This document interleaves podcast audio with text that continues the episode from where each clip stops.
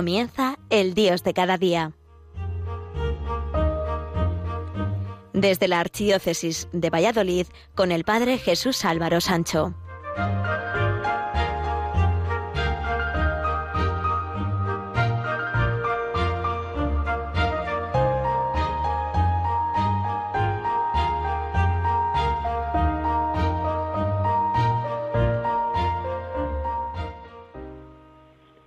Queridos amigos de Radio María, nos quedan muy pocos días ya para que llegue el verano y aún con la incertidumbre de cómo vamos a poder vivirlo en esta ocasión, este año. En casa, en la playa, a dos metros de distancia, con aforo limitado, etcétera. Como en la vida, para unos es buena, aunque podría ser mejor, y para otros es mala o podría ser peor. De todas formas, la vida no es mala en sí misma, sino que nosotros la vemos desde una perspectiva u otra, según el cristal con que miremos. Cuenta una historia que a comienzos del siglo una empresa de calzado mandó a dos vendedores a un país africano. Les pidió que hicieran un estudio de mercado y enviaran su evaluación. Uno de ellos era pesimista y mandó un comunicado en estos términos. Mercado sin futuro, pocas posibilidades porque aquí nadie usa zapatos. El otro Bien al contrario era optimista y vio esa misma realidad, pero de otra manera. Mercado con gran futuro e inmensas posibilidades, porque aquí nadie usa zapatos. Donde uno solo vio problemas, el otro vio oportunidades, porque la visión que tenemos de la realidad acaba por crear esa misma realidad. Sería ingenuo pensar que solo con una visión optimista superamos la crisis o los problemas que estamos viviendo en estos momentos. Pero está comprobado que una actitud mental y emocional positiva es uno de los mejores apoyos para no rendirse, despertar la creatividad y perseverar hasta que pase la tempestad. Esa actitud positiva se alimenta con una fe viva, buenos testimonios, lecturas motivadoras, amistades entusiastas, acciones que despiertan autoestima y el recuerdo de anteriores conquistas y dificultades vencidas. Con estas ayudas sigue adelante Thomas Alva Edison cuando en un incendio dejó en ceniza su laboratorio ya por el año 1914. El inventor era ya un anciano de 67 años y al día siguiente, observando las ruinas, dijo estas palabras El desastre tiene un gran valor porque quema todos nuestros errores. Gracias a Dios podemos empezar de nuevo. Edison era un luchador optimista y volvió a empezar sin malgastar energías en la queja y en la culpa. Es difícil mantener viva la fe y no dejar secar el río de la esperanza ante problemas tan agudos como el desempleo, el desplazamiento, un secuestro o una quiebra. Sí, no es nada fácil, pero hay que resistir sea como sea, ya que todo está perdido cuando dejamos de creer, de esperar y de insistir. Cornell decía que el que ha resuelto vencer o morir rara vez es vencido. Tenemos que ser protagonistas del cambio y no meros espectadores de un desastre. Los problemas unen a los pusilánimes y elevan a los valientes. Hay que volver a creer, volver a esperar y volver a insistir, porque la confianza siempre hace milagros. A veces las cosas no son como nos parece a simple vista. Detrás de lo aparente está lo real. Y detrás de la vida que ahora estamos viviendo y que se va gastando, hay un sentido profundo para todo. Cada minuto que pasa es un minuto perdido o ganado que no podemos volver a recuperar, pero que no pasa desapercibido a los ojos de Dios. Es como el agua de un río que una vez que comienza su peregrinar va mermando pero a la vez va enriqueciendo o destrozando todo a su paso. El agua es hielo y nieve en la montaña. Cuando la ves al sol va fundiéndose en gotas hasta hacerse torrente. Se asoma el precipicio y se lanza sin vértigo, convertida en cascada desde las altas rocas al abismo. Pero no se suicida el agua. Sabe que si se lanza, la espera ansioso el valle eterno enamorado de su frescor, su fuerza, su energía y el poder fecundante que reverdece cuanto encuentra el paso. No se suicida el agua que vivirá allá abajo y dará vida a miles de semillas, discurriendo tranquila, mansamente, siendo arroyo primero, luego río, acaso después lago transparente y hondo, dejándose apresar para ser fuerza o luz y caminar bajando siempre hasta llegar al mar, y volver a ser nube, hielo y nieve y torrente otra vez. Como la vida débil gota al nacer, torrente inquieto de alegre juventud, arroyo manso o sosegado río en plena madurez, y luego lago que se prolonga vivo en mil arroyos de sus hijos y nietos hasta llegar al mar, cuyas riberas son los brazos abiertos del Dios vivo. Tú como el agua no te quedes nunca hecho cristal inerte en las alturas. Deja que el sol de Dios venga a fundirte hasta hacerte torrente, y corre y fecunda cuanto encuentres al paso. No es suicidio lanzarse desde arriba porque arriba está Dios y te esperan los hombres en el valle. En la vida no nos ha faltado ni nos faltarán dificultades, pero tampoco nos va a faltar la ayuda de Dios si confiamos en Él.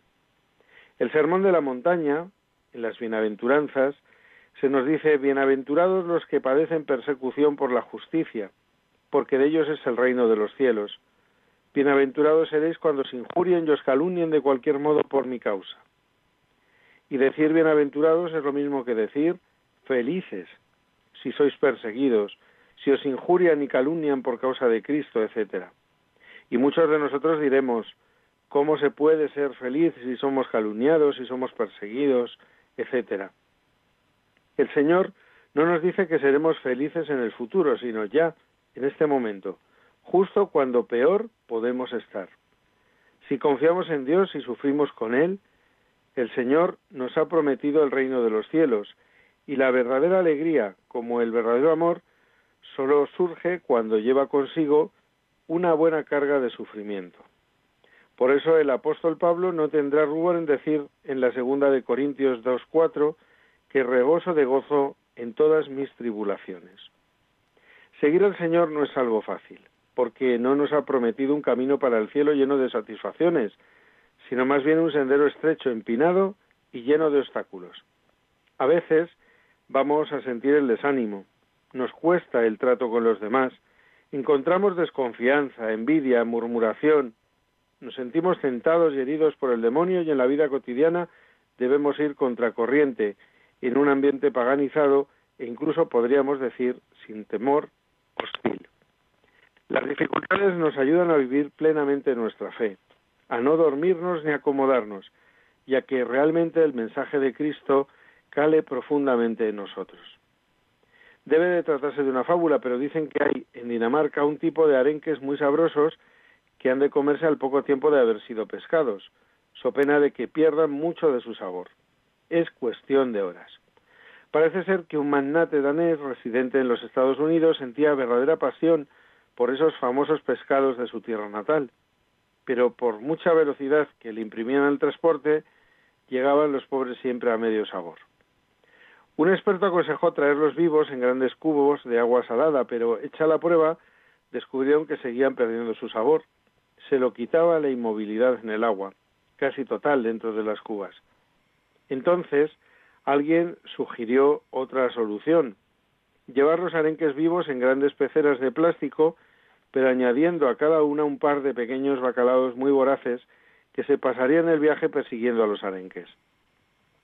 Esta vez notaron que una pequeña porción no llegaba a destino, pero los que desembarcaban con vida lo hacían con todo su jugo y su sabor. Las dificultades, y esta podría ser la aplicación práctica, pueden llevarnos a no perder el genuino aire cristiano, a practicar una religiosidad más exigente. Si nos quedamos en lo fácil, seguramente perderemos nuestra propia esencia. Pero para el cristiano es muy importante tener la moral alta, no desanimarse en medio de los problemas, porque sabemos de quién nos hemos fiado, como diría el apóstol San Pablo. Las dificultades, entendidas en su aspecto más positivo, nos ayudan a purificar la intención, a fortalecer la virtud y a encontrar en el sacrificio un buen camino para encontrar la voluntad de Dios en nosotros. No podemos olvidar que contamos con la ayuda de Dios, siempre contamos con la ayuda de Dios, y que si nosotros hemos puesto todo lo que podemos de nuestra parte, el resto lo hará Dios. Si Dios está con nosotros, ¿quién estará contra nosotros? como decía el apóstol San Pablo. Cuando son las 10 y 39 minutos de la mañana, hacemos una pausa musical para la reflexión y recuerden que estamos escuchando el programa El Dios de cada día a través de las emisoras de Radio María España.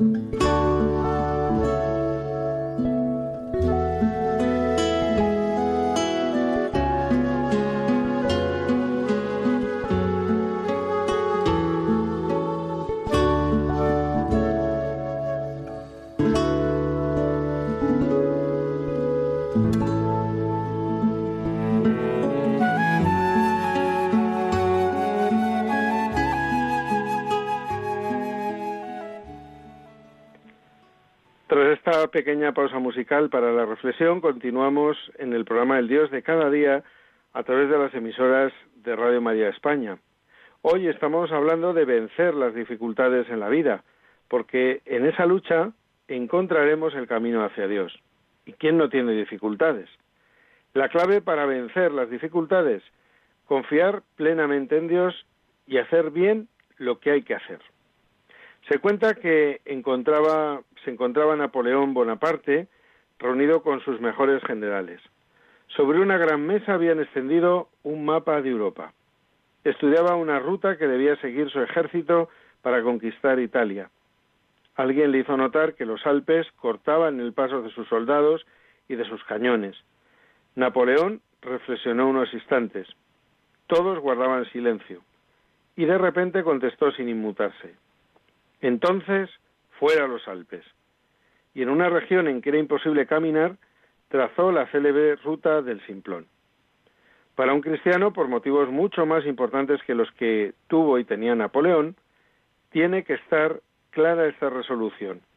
Lo que hay que hacer, se hace. No debemos caer en el activismo, en el hacer constantemente, pero tampoco dejar a Dios todo, como si no formara parte también nuestra contribución a las cosas que hay que hacer. Y eso nos sirve tanto para la vida activa como para la vida interior. Buscamos seguridades y solamente cuando nos parece que las tenemos, entonces nos lanzamos a la aventura. El verdadero camino que nos lleva hacia Dios no es el de la seguridad, sino el de la confianza. Si en nuestra vida cotidiana nunca hablásemos de Dios por el que dirán, jamás daríamos el paso como tampoco actuaríamos caritativamente si cuando alguien nos pide ayuda intentamos que sean otros los que hagan lo que nosotros podemos hacer. Dios no nos abandona nunca, ni en la vida cotidiana, en las cosas que hacemos y vivimos cada día, ni en la lucha continua contra las tentaciones. Dios no abandona en las tentaciones y bien es conocido lo que le ocurrió en este sentido a Santa Catalina de Siena. Durante un periodo de su vida padeció fuertes y persistentes tentaciones. Le parecía que la pequeña celda en que vivía estaba llena de demonios. Fue a rezar a una iglesia, pero también acudían allí los malos pensamientos y deseos. Resignada se entregó entonces en los brazos de Dios. Señor, he escogido sufrir para agradarte. Acepto también, Señor, este sufrimiento de las tentaciones por todo el tiempo que tú quieras. Hágase tu santa voluntad. Por fin se calmó aquella tempestad de tentaciones y volvió la paz. Un día se le apareció Jesús a cuestas y le felicitó por su lucha. Santa Catalina de Siena experimentó un gran consuelo, pero acudió a sus labios esta dulce queja. Señor, ¿dónde estabas cuando mi alma triste se anegaba en el barro de aquellos feos pensamientos? Y el Señor le respondió, Yo estaba, hija mía, en el centro de tu corazón constantemente. Ante las dificultades debemos fortalecernos y aprender. Dios tiene un plan para nosotros. Solo hace falta que lo aceptemos, que confiemos en Él. Él sabe de sobra lo que necesitamos y nunca nos va a poner más dificultades que las que podamos superar. Ni una más ni una menos. Porque Dios quiere para nosotros lo mejor, siempre y cuando lo aceptemos y busquemos hacer en todo su voluntad. Y hará de nuestra vida un camino hacia la santidad, porque Dios es un gran cincelador de santos. A veces nos podemos sentir mal en nuestra vida, sentirnos inútiles, detestados, llenos de sufrimiento, pero siempre a los ojos de Dios, nuestro alfarero, nuestro creador, encontraremos la transformación que necesitábamos, el ánimo que no teníamos y la dignidad que desconocíamos, de tal manera que encontramos la belleza justamente en lo que nos parecía una horrible afrenta. Por eso decía San Pablo, mi fuerza es mi debilidad, recordándonos que por nuestras propias fuerzas somos débiles, pero con Dios todo lo podemos. Había una vez en un camino una piedra que aparentemente no servía para nada. Era una bonita piedra de forma redondeada, gruesa, de un bonito color azul grisáceo. Pero nadie se dignaba a lanzarle ni tan siquiera una mirada. Una piedra es solo una piedra. ¿A quién puede interesar? Al principio sobresalía apenas de la tierra en el centro de un camino que llevaba a la ciudad, Casi todos los que pasaban por allí tropezaban. Algunos se contentaba con lanzar coloridas imprecaciones, otros maldecían a la pobre piedra. Las cerraduras de hierro de los caballos la golpeaban violentamente, haciendo saltar muchas chispas que brillaban en la noche. La piedra estaba cada vez más triste. ¿Qué tipo de vida era la suya? Un día, una carroza que iba veloz por el camino chocó tan violentamente con la, pobre piedra que le dejó un impacto tan visible que parecía una herida. En el choque, quien lo sufrió más fue la rueda, que se rompió evidentemente. El conductor, furibundo, con un hierro cavó la piedra y la arrojó lejos. La piedra rodó melancólicamente algún rato y se paró entre otras piedras en el declive. Nos faltaba solo tú, le gritaron las otras piedras que habría allí. Qué pesada eres, gordinflona, le dijeron dos piedras llanas y sutiles esparcidas de mica brillante. Si las piedras tuvieran lágrimas, la piedra habría estallado en un llanto desolador. Se hundió en un silencio cargado de angustia y de tristeza. La pobre piedra deseó hundirse en el terreno y desaparecer para siempre. Pero una mañana, dos manos robustas la levantaron. Esta piedra me sirve a mí, dijo una voz. ¿Y las demás? preguntó otro hombre. Pueden servir también otras, recogedlas. Mientras las otras piedras eran echadas en un carro, la piedra redondeada hizo el viaje en las alforjas del hombre. Cuando salió de allí, se encontró en un taller con muchos obreros. Todos estaban entregados a su trabajo para levantar una magnífica construcción que, aunque incompleta todavía, ya iba subiendo hacia el cielo. Y los muros, los robustos arcos, las agujas que subían hacia el cielo, todo estaba formado por piedras de color azul gris, justamente como aquella piedra, como ella. Esto es el paraíso, pensó la piedra, que nunca había visto nada tan hermoso. Las manos de aquel hombre que la habían recogido pasaron por la superficie de la piedra con una tosca caricia. Acabarás allá arriba también tú, querida amiga, dijo la voz. Tengo un proyecto magnífico para ti. Tendrás que sufrir un poco, pero valdrá la pena. La piedra fue llevada a un ángulo donde un grupo de hombres estaba esculpiendo figuras de santos de piedra. Una de las estatuas estaba sin cabeza. El hombre la indicó y dijo, he encontrado la cabeza para aquel. Tocó nuevamente la piedra con las manos y continuó. Es perfecta. Parece hecha a propósito. Y también esta pequeña hendidura me ha dado una idea. A la piedra le parecía soñar, nadie la había definido nunca como perfecta. Pero enseguida fue aferrada en un torno y un instrumento afilado comenzó a herirla sin piedad. El hombre la cincelaba con vigor y pericia. El dolor era fuerte, pero no duró mucho. La piedra inútil se transformó en la magnífica cabeza de un santo que fue colocada en la fachada de la catedral. Era la estatua que todos notaban y señalaban por una particularidad. Todos los demás santos estaban serios y fruncidos, pero aquel era el único santo sonriente. El artista había transformado la herida provocada por la rueda del carro en una magnífica sonrisa. La sonrisa plena de paz y felicidad de la piedra que había encontrado su puesto. Siempre tenemos una oportunidad como esa piedra. Somos muy valiosos no solamente para nosotros mismos, sino sobre todo para Dios. Cualquier cosa que hagamos, tengamos, pensemos, digamos, tiene un valor infinito. Solo hace falta que lo hagamos en ese deseo de dar gloria a Dios con nuestra vida. Todos y cada uno de nosotros somos muy valiosos. De manera muy especial para Dios, que nos ama infinitamente hasta dar su vida por nosotros. Que no lo olvidemos nunca, nunca sintamos el desaliento, sino que más bien ante las dificultades nos crezcamos porque no estamos solos. El Señor está con nosotros. Y hasta aquí ha llegado por hoy el programa El Dios de cada día a través de las emisoras de Radio María España.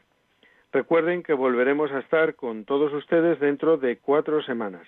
Hasta entonces, felices días a todos.